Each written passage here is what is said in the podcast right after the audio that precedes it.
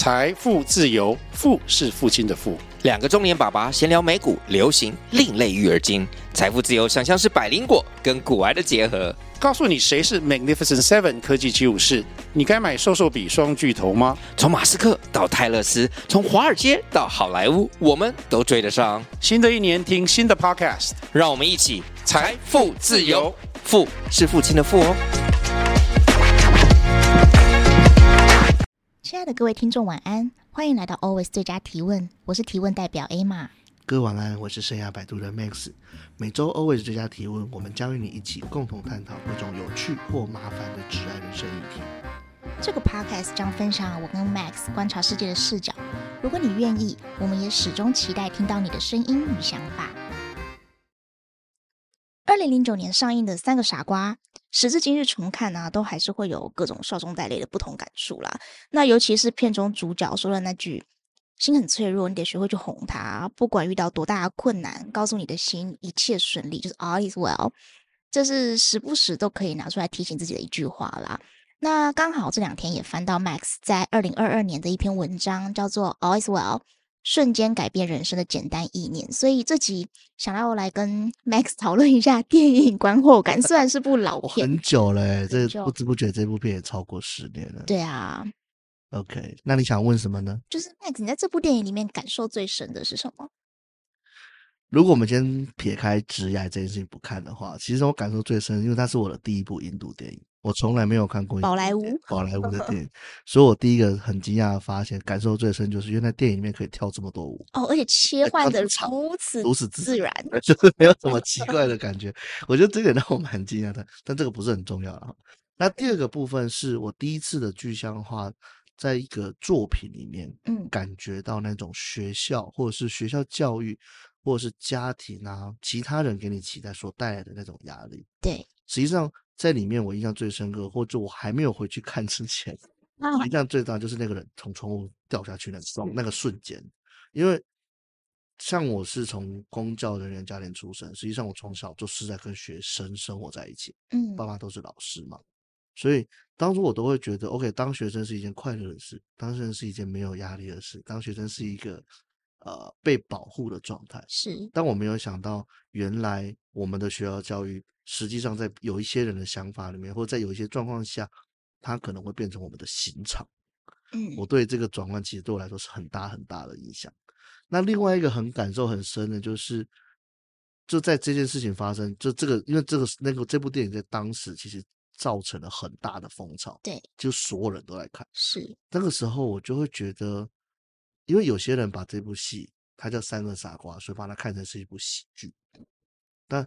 但是在那一次，也是我在看这部电影的时候，我第一次发现，原来一部喜剧可以这么好哭，对，它可以这么深沉的哀伤或者悲伤。被放在里面，嗯，所以我才，我就我那时候第一次意识到，就是说，有些东西啊，你要先相信，你才会看到，嗯、你要真的知道它在，你才会看到它，嗯，所以这件事情其实有点，因为零九年的时候我还年轻啊，所以。会不会很多人不知道这部电影啊？就是应该不会吧？哎、欸，心虚了有没有？蛮推荐大家去看一下的。哎、欸，我今天上课的时候才刚知道这，才刚看到这个年份哦。你知道吗？第一只 iPhone 是二零零七年上市，那么那么久。二零零七年，我刚刚才查的。哇！然后二零零七年到二零零九年是 Google Map 就是开始 booming 的时时间。也就是说，iPhone 加 Android 的有手滑滑滑的手机，其实就是从二零零九年左右才变得比较普遍。嗯、其实就是零九年了。嗯，哇，对，所以零九年其实发生了很多 事情，只只刚好看到跟大家分享。对啊，所以这个相信才能看到这件事情，其实到后来影响我很深。嗯，他对我最直接的影响就是，当我有小孩的时候，嗯、我就发现这个世界上有好多好多小孩的时候，嗯、其实我没有别人那么惊讶。因为我已经知道这件事，真的，真的，真的。如果就是你，就是有点像你，如果你有养一只狗，对，你就会发现这世界全部人都要养狗，然后到处都是狗。嗯，养猫的也一样。嗯，就是你关注，你相信会有人把它当做宠物之后，你就会发现这群人其实一直都在。所以我常常就会想，所有外星人也是，就是如果你相信，你就会开 始有机会遇到他们。不信的就绝对不会碰到。对，哎，有道理。这其实跟宗教也很像，其实也是类似的概念。就是你相信有奇迹，就会有奇迹嘛？可以这样。对对对，其实好运也是啊。嗯、对于一个运气，一个 lucky，其实也是。是。你觉得你自己是一个幸运体质的人，你就比较就会幸运。你会去注意到那些别人可能不觉得是幸运的小幸运。对对对，就像那个啊。这之前有一个故事是这样说的嘛，就是，呃，有一天妈妈就拿给儿子一个保护保护符，嗯，儿子要去读大学了，嗯，然后后来啊，这个儿子 他去读大学，一个人家去夜冲，他就摔车了，嗯，然后他就回去怪罪妈妈说：“妈妈，你的护身符都没有用。没有用”对，然后妈妈说：“有啊，关公的最神了，怎么可能没有用？”然后就去把不会问关公说：“关公为什么你没有保护我的小孩？”嗯。他说：“因为我骑马跟不上，他骑太快。其实其实他还是有做，只是做不了。所以你要相信，就会骑慢一点，对，就跟得上。真的，这个故事告诉我们是这样啊，有道理耶。以前呢、啊，我妈跟我说，就是她是要为，她是要跟我说投资的重要。就是她说，你用两只脚，人用两只脚去追钱，钱是四只脚的，你绝对追不到。所以呢，你要投资。”用四只脚去追四只脚会比较容易，嗯、但我现在发现好像也不是呢。四只脚有点追不上两只脚，就是追不上我花钱的速度了啊！你相信的东西歪掉，确实是这样。那为什么钱有四只脚啊？那是四个脚啊，它的脚是那个钞票的四个角，这太牵强了，脚非比脚，太牵强了吧。但牵强还是可以信到歪掉了，反正你信了就可以了，信了就可以。对对对对对，所以我要想办法换个角度，就是对对对，你要理解正确。对对对对，这样才好。没错，就是这样。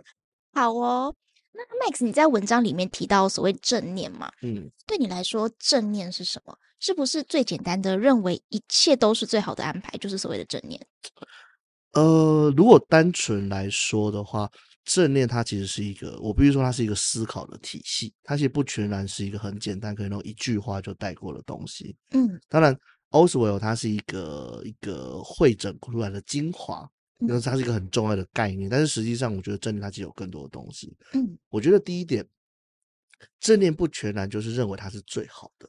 嗯，但我觉得正念更重要一点是，你要去知道这些东西，同时不批判的去接受它。嗯，我觉得正念不全然是不一定是好的，嗯，有时候就是它是一个中性的东西，嗯，所以好的就也是中性，坏的也是中性，这种状况我觉得比较接近正念他们想要表达的东西，嗯，另外一部分如果就我们要在讲话上去做调整的话，我觉得我自己会做的方式是这样，就是我会把为什么直接变成什么，嗯，就是说为什么应该是指那种为什么每次都是我的那种质疑，比较接近质疑的。哦那什么的话，就变成是那我现在可以怎么办？可以做什么？可以改变什么？我可以成就什么？嗯，那他就会比较倾向是一个行动的概念。你要去做，那你就不会针对现在的发生的这件事情而感到一些额外的情绪负担。对，可能是愤怒啦，可能是衰啦、生气啦。其他而某种程度上，这也是正念常常会强调的，就是因为你是中性的看待每一件发生的事情，嗯，那你就会接受。因为这件事情所带来的各种可能性，嗯，那你永远要做的事情就是决定你现在要做什么，嗯，而不是我现在觉得怎么样，嗯，对。那另外一件事我觉得很重要，就是在正念里面，他们也常常会提到，它是中性的。那更重要一点是什么？是你不是你要自己，不是你自己看自己，嗯，哎，不是这样说，你还是自己看自己，有一点，只是你要从第一人称。抽出来变成是第三人称的方式去看，是他，嗯，就是他怎么了，他发生了什么事，嗯，但不下评价，就这样，就是你只看到这个东西，看到这件事情而已。那看到这件事，接下来就是我们可以怎么做，我们可以为他做什么，然后就这样。所以我觉得正念它有所有的东西都是最好的结果的这样一个潜台词，但实际上它比这个想要表达的事情还要再更多一些，嗯。对我之前曾经有去上过一一两堂的那种萨提尔哦、oh，OK。然后他其实因为我我上的只是那种一整天可能六到八小时的那种课程而已。嗯。然后他其实有一段是，呃，你去意识到自己有情绪，啊，对对对，对，就你发生什么事情的时候，啊、呃，你先意识到自己有情绪，然后你去感受那个情绪来的时候，像我每个人应对，就是你的身体或者是你的呃你自己去呃感受到情绪的反应会不一样。有些人可能是会呃，像我的话，我是整个背会顶起来。OK。这个是你先意识到有这件事情了，你才会发现哦，我原来我有情绪了，然后你才会、oh. 好，我现在有情绪了。那如果我现在先把情绪放下来，那我会怎么做？就会回到刚刚的、oh, 什么了这件事情？对对对对对。但是首先你要有意识到我有情绪。这个我觉得其实要练习耶，要练习。对，其实，在教教养小孩，就是育儿，因为萨提尔他，其实我一直搞不清他到底叫萨泰尔还是叫萨提尔。那萨泰尔好像是那个，我 好，总之呢，萨提尔他其实在育儿教养里面，其实运用的东西也蛮多的。嗯、实际上，情绪这件事情在育儿里面，我有一个非常重要的学习，在我跟小孩成共同成长的过程当中，就是情绪是需要被教的。嗯。因为情绪啊，在小孩成长过程中是他少数碰不到，只能靠感觉的东西。嗯、对，例如说，你可以跟他说，这是一本书，这是一块苹果，是这这是一颗球，嗯，或是这是我的眉毛，这是眼睛，你是可以跟他说，让他碰触得到的。是，但情绪有可能是他第一个虚拟化的，但真实存在的东西。嗯，所以在教养的过程中，有一个很重要的点就是。你要在他发生那个情绪的时候，嗯，告诉他这是什么，嗯，明确的告诉他这是什么，嗯，你现在的情绪可能是愤怒，可能是嫉妒，嗯，可能是不开心，是，可能是生气，他才有办法在不断的尝试过程中去慢慢的学习到原来这个是这个，哦，因为有些时候父母的猜测可能是错的，因为孩子不太会表达，嗯，但这就是很神秘的地方。在他还不懂什么叫做生气的时候，嗯，他就已经会生气了。对，在我们还不知道怎么叫做嫉妒的时候，他就已经会嫉妒了。对，哦，嗯，所以这是一件很神奇的事，所以这是需要被指明方向的东西，我觉得蛮奇妙。所以萨提尔这个概念，其实就他在父母的过程中也是，只是因为孩子他比较没有办法自己去 figure out 这件事情，所以父母要帮他做这件事。但实际上，这件事情延伸到我们自己身上，其实也是这样。我们也是个孩子，常常都人家都会说我们心中有个孩子嘛，没有长不大的孩子。实际上，我其实很多人，真的不知道自己什么叫做生气，什么叫做快乐，嗯，什么叫做嫉妒跟忧愁。他分的其实很多，你看啊这词汇其实非常多，随随便就可以讲出一大堆。像不快乐跟忧愁有一样吗？这程度感觉程对我来讲啊，是程度的差别。对，那嫉妒跟酸葡萄心理有一样吗？啊，这个感觉比刚刚接近，好像比较接近，对不对？对，那这其实其实情绪有非常非常多。那愤怒跟生气有什么不同？会不会摔东西的差别？这也是看个人，欸，有可能。所以就是实际上，我们真的了解自己，我们有告诉自己过这是这个东西吗？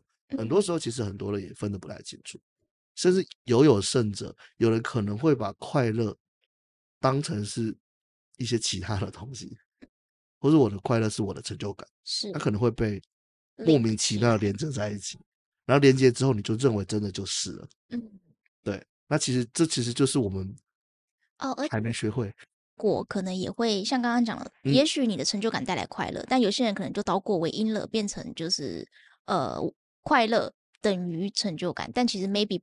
不是，不应该是，不应该是，对，确实就是这样。就是他其实，如果我们没有理清楚这件事情，不断的去探索自己的想法跟我们真实的感受的时候，嗯、其实这件事情就会慢慢的出现一些错字，嗯、然后我们就这样有可能，就这样错了一辈子。刚刚、嗯、那个你提到那个。情绪，小朋友从出生其实就有情绪这件事情，让我想到另外一部电影。虽然我们今天从电影开始，但我讲到另外一部电影，那个皮克斯之前有那个哦，那个叫《急转弯》，对，它里面其实我觉得，哦，我觉得这些编剧算编剧吗？嗯，到底怎么有办法？就是 OK，每个人里面都有就是喜怒哀乐，然后那四个还是五个的那个，我记得四个还是五个的样子，对。他好厉害哦，他很厉害啊！怎么那部很好看呢？很好看呢。它是一部非常讲情绪、讲的非常具象化的一个部一部电影。嗯，那个感觉不只是给小孩看的，给大人也是。我那个大人才看得懂啊。哦，对啦，对，有些东西可能都要直落到才看得懂。真的，没错。对啊，那文章中 Max 还有提到另外一件事，就是呃，弱者才抱怨，强者永远充满感谢。那其实这句这句话不是那么容易理解，你光看字面上可能会觉得，嗯，你想表达什么？那关于这件事，Max 有什么想分享的吗？谢谢你们 highlight 出这句话，因为其实我现现在的我会觉得，因为这部这篇文章是二零二二年写的，呃，现在二零二三年也到下最后一季了，所以我觉得现在我会觉得这个强者弱的区别不是很妥当啊。嗯，我会如果现在的我，我可能会用负责或不负责来分，而不是强弱者。嗯，所以我会这句话就会变成不对自己负责的会抱怨，而对自己负责的他永远会充满感谢。嗯，对，那。因为我常常会在很多地方都有提到说，其实做事有意义这件事情，对这个时代的我们是很重要的。那如果在这种情况下抱怨，实际上我们有没有想过，那抱怨啊有没有什么意义，或是它有没有对我们有什么积极的帮助？嗯，其实很多时候大半都是没有的。嗯，那它其实就是一种娱乐，呃，可能不叫娱乐，叫娱。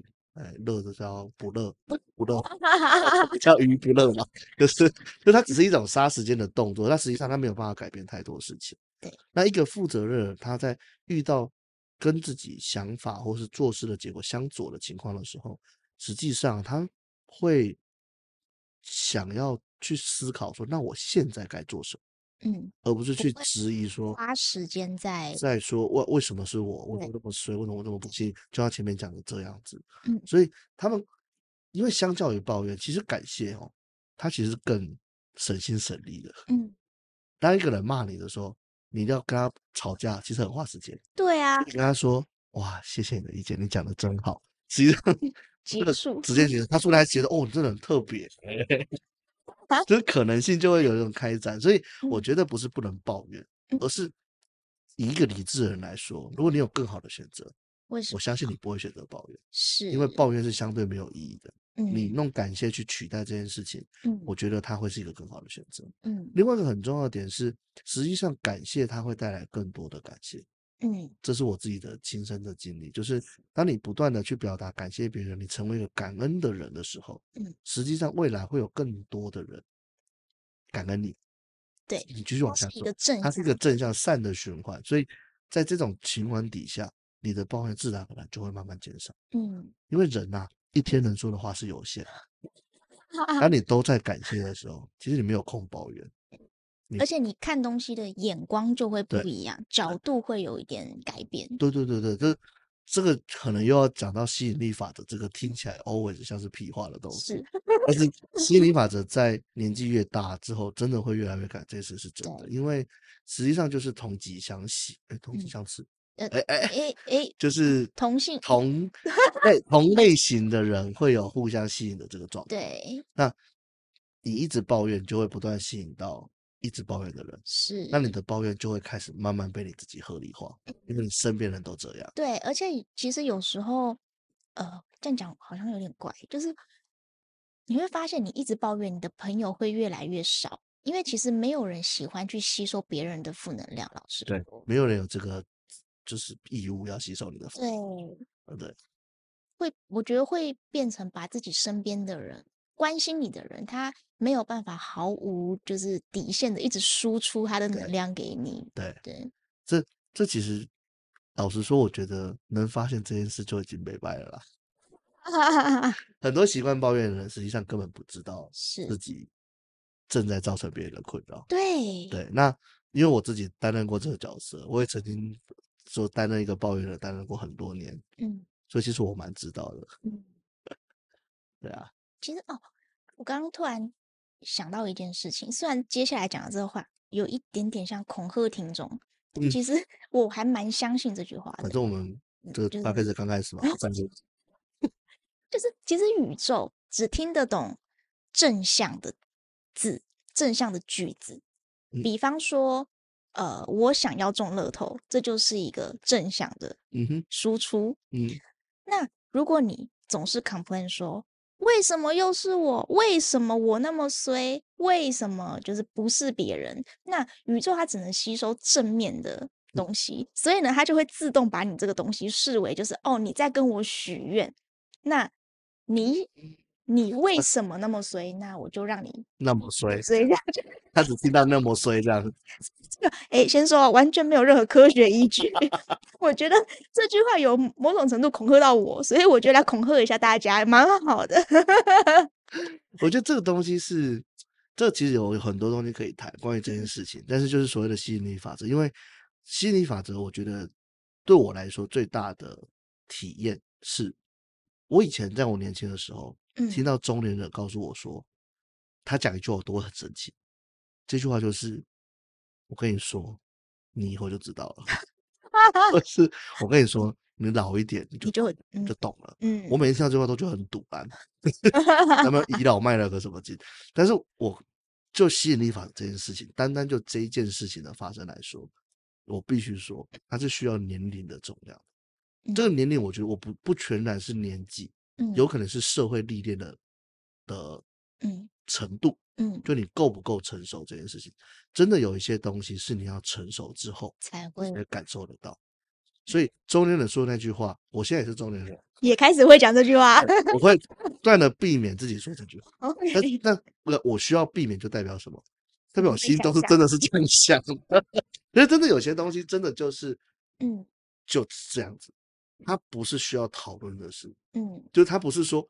我们要来讨论说有没有吸引力法则，或吸引力法则真的有没有用？我们不是要讨论这个。嗯，我要告诉你的是有，是存在。嗯，相信我。所以，也许刚刚我们有提到什么相信才能看见嘛？嗯，也许反过来看见你才会相信。而以我们这个年纪，其实因为看见了，所以我们相信了。那就 是对，希望你可以这样说，相信才看见。这其实也是 Massport 这个服务它的初衷之一。嗯。就是我希望跟你分享一个已经看见这件事情的人会怎么看待这件事情。嗯，我没有要求你说现在你就要认同我的看法。嗯，但是我跟你说，有一群人看到这些事情之后，嗯，他会这样想。那或许在你的世界里面，同样的一个问题，它就可能出现不同的答案。是，对对对。好哦，那呃，我要进到我的提问环节喽。今天的问题是什么？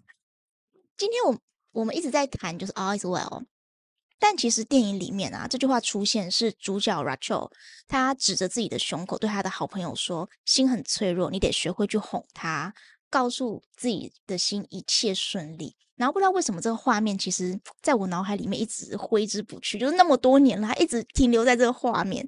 那其实不管正念或正向思考，其实 是不是都需要某种程度提醒或是催眠，让自己先习惯，然后相信这件事情。那 Max，你对于就是心很脆弱，你得学会去哄他这句话有什么想法吗？OK，这个问题蛮难 回答的，一如既往的不容易回答。嗯，如果从我的想法来说的话。它实际上跟我刚刚提到的“相信才能看见”是同样的一个思考脉络。嗯，对。他只是说心很脆弱这件事，其实刚刚 Emma 也有提到，就是说，呃，人呐、啊，通常所谓的我们都希望在这个世界上所有的事情都存在因果关系。嗯，有因果关系，我们就会觉得安全。对，这是我们的历史，呃，我们演化过程中慢慢养成的一种习惯。是，但实际上，所以因为这个习惯，所以我们很多时候我们都希望。看见，我们再来做反应，或者是说我们感觉到了，我们再来相信这件事情。所以，只是在过去我们还在蛮荒生存的时候，这个看到这件事情，他如果他必须透过文字留下来，因为看到了可能都已经死了。所以就是，但是但是，其实上这个习惯，就是这个学习东西的习惯，在目前它还是这样子。我们很多时候还是要所谓的眼见为凭嘛。是，但是实际上。我觉得现在的社会，它不是一个能够眼见为凭的时代，嗯，不。是因为现在眼见不为凭是可能的，嗯，而且现在的资讯量已经充足到这种状况，对，你如果等到你看到才再相信这件事。情，其实大部分的状况下，它已经传的全世界都是了，是，那就已经来不及了，嗯，所以如果你当然，我觉得看见才相信这件事情，你仍然可以在这个世界上存活，你仍然可以活得很好。嗯，但是如果你希望超越你的同侪，你希望比别人活得更好、更有意义的话，我觉得有些东西就像我们刚刚讲的，你必须先相信才能看见。是，当你发现这件事有可能是对的时候，比如说 maybe 五十个五十 percent 是正确的时候，嗯、你就先不要质疑，先相信。嗯，有些时候他会带你看到一个不一样的世界。那真的看到了之后，你再回过头来去检视当初自己的 decision 是不是正确，这样的话，你的时间会比较节省。嗯，就不需要花这么多的时间去厘清。对，因为现在这个社会。厘清是一件非常困难的事情，是对，就是你如果真的被抹黑了，嗯，你要证明自己是清白，实际上是一件非常非常困难的事情。就是造谣的出一张嘴，辟谣的断腿。因为造谣没有成本，对，造谣真的没有成本，所以在这种情况下，如果外部的资讯大多不可信，甚至你要去扭转大家的想法是不可能的，那我们何不就不要做？嗯，我们就先相信他，嗯，先做。嗯，然后我们真的因为这样改变心理，去发现了一些新的什么东西的时候，我们再回来拿回来证明说，是，或是拿回来核实我当初的觉得到底是对的还是错的。嗯，那个时候你再不信也不迟。嗯嗯，其实也不迟。所以真的你要做到有些东西吼，就是你要先 相信，你才会去做。你做了之后，你才会变得更加相信。嗯，但如果你永远都没有行动。你都没有行动造成改变的话，对这件事情永远不会发生。对，而且当你要做一件事情的时候，你先相信说，呃，我是凭借着我现在得到的所有资讯，所以它不一定是所有，而是可能我目前可以得到的所有资讯，我做出了一个最好的判断。对，其实你永远不会有得到就是上帝视角，然后拿到所有资讯的一天了。人生没有这件事情。对，那只要相相信自己当下做的决定是最好的决定，也许就够了。哇，这句话我超级喜欢。就就相信自己，然后相信自己每一个决定都是最好的。其实我非常非常喜欢这句话。对，那今天我们讨论的意念如何在我们人生中发挥效用啊？那我们提到了正念，我们提到了不抱怨。那这两个简单的想法，其实它就能很大程度改变我们生活的样貌。那从我的角度看来，正念其实它是一种以积极态度对待生活，并且客观的看待所有事情。那同时也要接纳所有的可能性。例如，让所有带着质疑的为什么都转变成什么，并思考自己能够做些什么，能够带来什么成就，或是什么事情，如果是否与自己有关，都能与自己无痛的随时切换成第三人称的视角，置身事外。我觉得这都是正念的一部分。另外，我们刚好提到关于弱者呃负责人抱怨抱怨负责不负责 任抱怨负责人感恩的这个观点，实际上，我现在更倾向的是，我们应该以自己的负责的态度来对待。那对于那些追求目标而且不断前进的人来说，其实感恩比抱怨更有建设性，而且它更省力省心，而且还能开拓更多的可能性。所以，我认为关键是在人生的路上，我们选择一种能够对我们自己目标更有帮助的方式来执行，嗯，而不是盲目的依照习惯，或是我们完全不加思索去启动那个抱怨的开关。抱怨 non-stop，这是真的，而且你开始真的就 non-stop，对了，你就一直讲，一直你就觉得一直全世界的钱。二零二二年得到搞笑诺贝尔经济学奖的论文叫做《天赋与运气》，呃，论随机性在成功和失败中的角色。嗯、其实这个我们刚刚有稍微提到一些些啦。对，它证明了，呃，成功是百分之一的天才加上百分之九十九的运气啊。那这个论文的结论其实好像会让很多人很悲观，觉得反正成功。呃，一切不是超之在我，是超之于运气。没错。其实这件事，呃，有一件事在这个研究里面其实没有被琢磨到。那得主其实在得奖后也有提出来，那就是乐观的人看到什么都觉得是机会，就像我们稍早有提到的。对。那其实，在宁可错杀不可放过的情况下，其实如果你乐观一点啊，然后你看到机会都先觉得它是机会，那你主动出击抓到机会的可能性还是比别人多啦。完全同意，我觉得这是这确实是，而且这这篇文章其实给了我很大很大的启发，而且我们有机会可以来聊聊这件事情。好，谢谢大家，晚安。感谢您的收听，亲爱的听众，以上内容就是本期 Always 最佳提问的所有内容。今天的内容有让您联想到什么吗？不论是职场新手或是经验丰富的专业人士，我们相信每个人都可以从这个节目中获得一些什么。在节目结束后，我们可以继续思考今天的讨论，并在自己的职涯与生活中找到应用方法。人生是场不断推进的无限赛局，我们相信每个人都能持续成为更好的自己。最后，感谢您的支持和收听。也请订阅我们的 Podcast，并追踪我们的 Facebook 或 Instagram。有任何问题，欢迎寄信或直接在节目下留言。也许下一集我们就能聊聊您所关注的议题或是疑惑。感谢你的收听，下期节目再会。随时欢迎你来成为我们的最佳提问人。拜拜。